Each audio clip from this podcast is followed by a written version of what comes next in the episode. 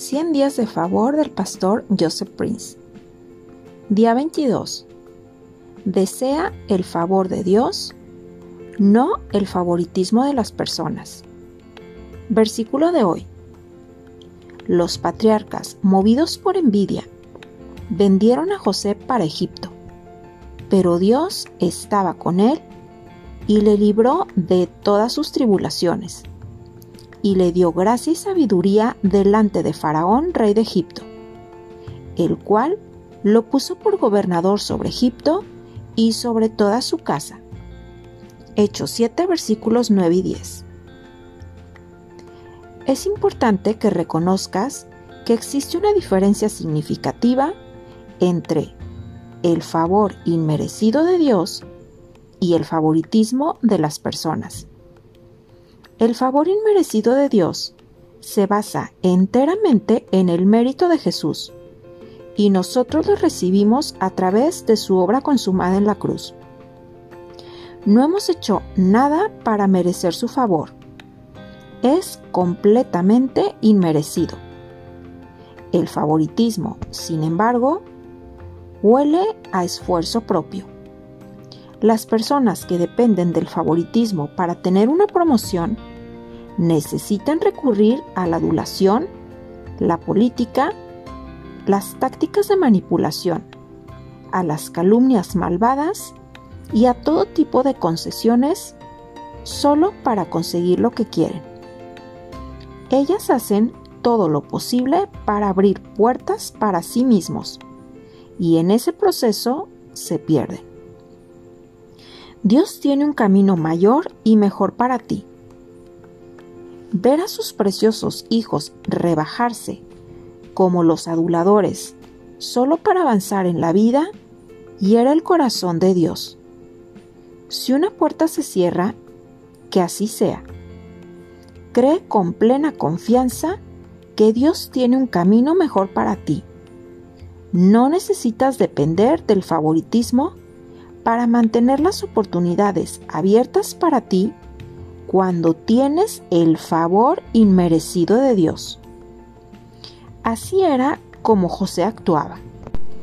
Él dependía del Señor para tener éxito y no del favoritismo, que habría hecho que hiciera concesiones en lo que se refería a sus convicciones. Cuando la mujer de Potifar intentó seducir a José para dormir con ella, José permaneció firme en el fundamento del favor inmerecido.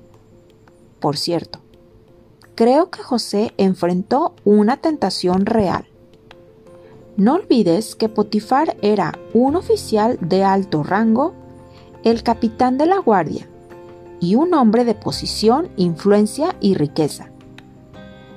Como un hombre del mundo, no se habría casado con una mujer fea por su belleza interior y ciertamente no se habría casado con alguien que parecía vieja. Él definitivamente habría elegido a una mujer joven y bella para ser su esposa. Y ella probablemente era una de las mujeres más hermosas de aquella tierra. Así que no hay duda de que fue una tentación real para José. Y por eso él tuvo que huir. Esa mujer no intentó con José solo una vez. La Biblia nos dice que, hablando ella a José cada día y no escuchándola a él para acostarse al lado de ella, para estar con ella. En Génesis 39, versículo 10.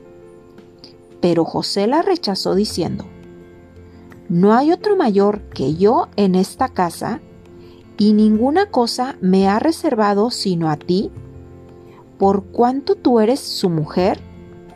¿Cómo pues haría yo este grande mal y pecaría contra Dios? En Génesis 39, versículo 9. De esas palabras queda claro que José sabía cuál era la fuente de su éxito, favor y bendiciones no veía el hecho de cederse a la mujer de Potifar como solamente una gran maldad y pecado contra Potifar, sino contra Dios también. Sabía que todas las bendiciones que había experimentado eran el resultado del favor del Señor sobre él. Sabía también que no había sido Potifar quien lo había promovido de la posición de esclavo subalterno a superior de todos sus bienes. Había sido el Señor. De la misma manera, en tu vida, debes saber y alegrarte porque el Señor es la fuente de tus bendiciones y éxito. No necesita recurrir al intento de ganar el favor de personas importantes. Es el favor del Señor sobre ti lo que te prepara para el reconocimiento, la promoción y el crecimiento. Oración de hoy. Padre, te agradezco porque tú estás por mí y no contra mí tú estás interesado en mi éxito y porque tu favor inmerecido está sobre mí, no necesito recurrir a la adulación, a la calumnia, ni a ningún tipo de concesión solo para tener éxito en mi vida. Hoy descanso en tu amor y en tus buenos planes para estar apto para tener éxito. Pensamiento de hoy. Solo Dios es la fuente de mi éxito, favor y bendiciones. Bendiciones.